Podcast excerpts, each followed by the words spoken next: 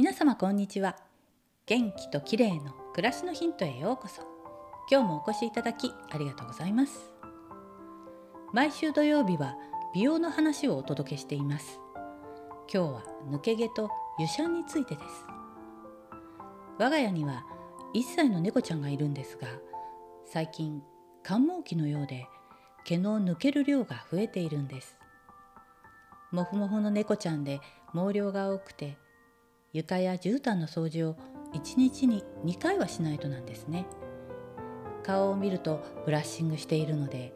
嫌がられないようになるべくささっと済ませるようにしています。人間の方の私はというと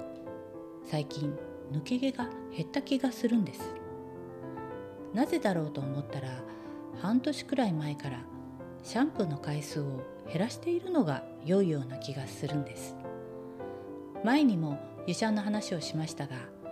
毎日シャンプーして洗いすぎの傾向があったためシャンプーを使うのは2日に1回にしてそれ以外の日はホットタブの重炭酸タブレットを使ったシャワーで湯シャンをするという方法にしているんです。すると髪というより頭皮がしっかりしてきて抜け毛が減ってきたんです。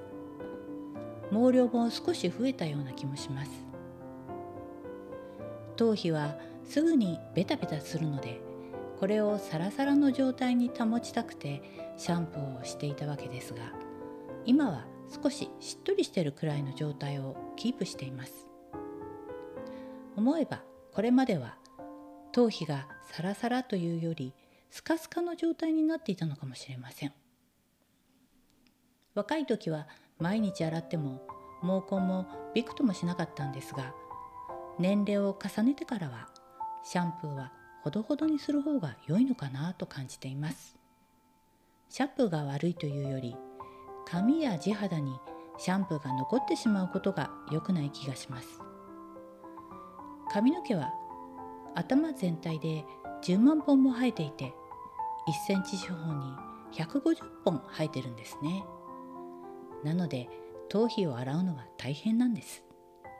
急いでシャンプーしたりすると頭皮のすすぎ残しは避けられませんよね。シャンプーする日もできるだけシャンプーの量を少なくしてすすぎはしつこくするようにしています。抜け毛が気になる方シャンプーの使い方をチェックしてみてくださいね。今日は抜け毛と湯シャンについてでした。最後までお聴きいただきありがとうございます。またお会いしましょう。友吉ゆき子でした。